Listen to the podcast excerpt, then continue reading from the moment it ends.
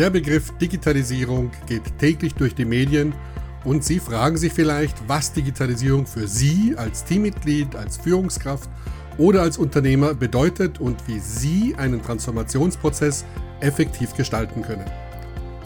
Dann haben Sie durch Aufruf meines Podcasts bereits eine sehr gute Entscheidung getroffen. Mein Name ist Arthur Wendelgas von Peopleware Wendelgas aus Bruntal bei München. Als langjähriger Airbus-Manager und Unternehmensberater kenne ich fast alle Fallstricke rund um die digitale Transformation und gebe Ihnen hier unter anderem mit realen Fallbeispielen nützliche Denkanstöße zur Vermeidung einer falschen Weichenstellung. Lassen Sie uns zunächst den Begriff Digitalisierung klären. Häufig werden die Begriffe Digitalisierung und digitale Transformation synonym verwendet. Das ist streng genommen nicht ganz richtig.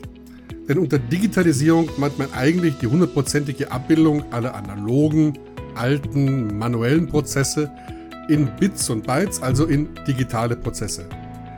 Digitalisierung beschreibt also streng genommen den technisch-digitalen Prozess. Aber genau das kann die Ursache dafür sein, dass so viele Digitalisierungen scheitern. Denn es benötigt mehr als nur die Umstellung der technischen Prozesse. Da steht nämlich zunächst die Frage, warum brauchen wir eine Digitalisierung? Das ist übrigens die Frage, die man vor jedem Transformationsprozess stellen sollte. Ich kenne das noch aus den 80er und 90er Jahren aus meiner frühen Zeit bei Airbus. Da gab es alle paar Jahre einen Transformationsprozess. Und das große Problem war, dass sich die Belegschaft, dass wir uns alle gefragt haben, warum denn jetzt schon wieder? Das hatten wir doch alles schon einmal. Als ich bei Airbus anfing, damals hießen wir noch MBB, da waren wir beispielsweise eine Aufbauorganisation. Alles war sehr hierarchisch organisiert.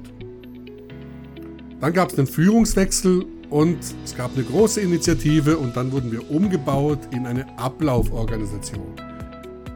Jetzt mehr an den technischen Prozessen organisiert. Dann kam Daimler ins Unternehmen und wieder wurde alles umorganisiert und wir gingen wieder zurück zur Aufbauorganisation. Und dann gab es wieder eine Ablauforganisation und da haben wir einfach viele, viele Mitarbeiter dabei verloren. Die haben sich nämlich gefragt, was soll das Ganze?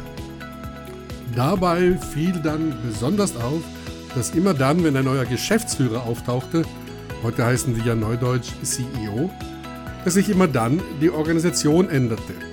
Es wurde immer ein neuer Transformationsprozess gestartet.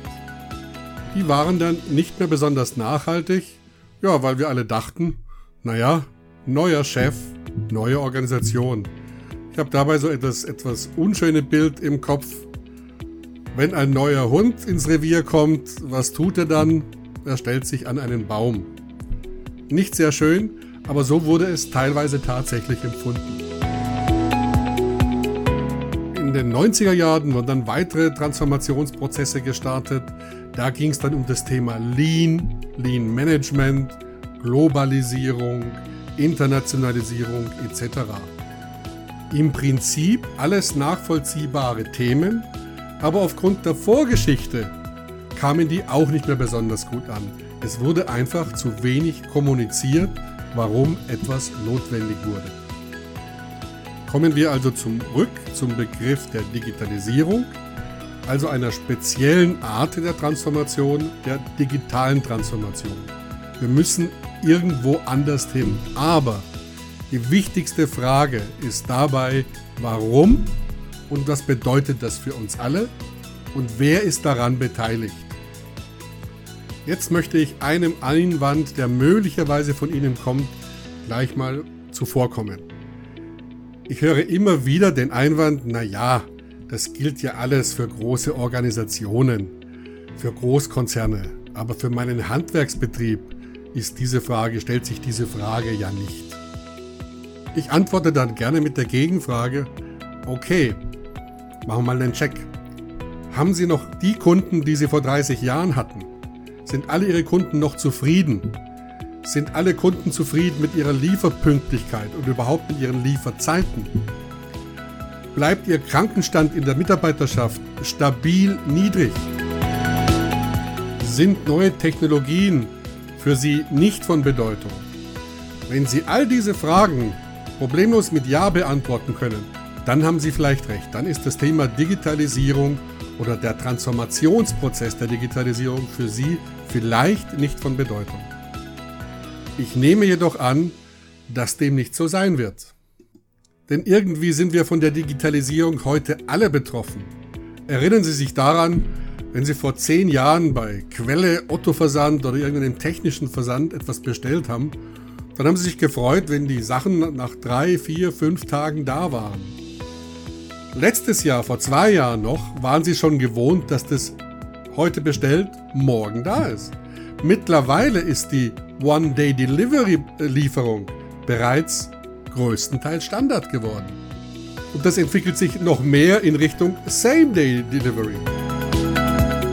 Vor 20, 30 Jahren waren die Trigger für Transformationsprozesse noch nicht so offensichtlich. Heute jedoch sind sie allgegenwärtig.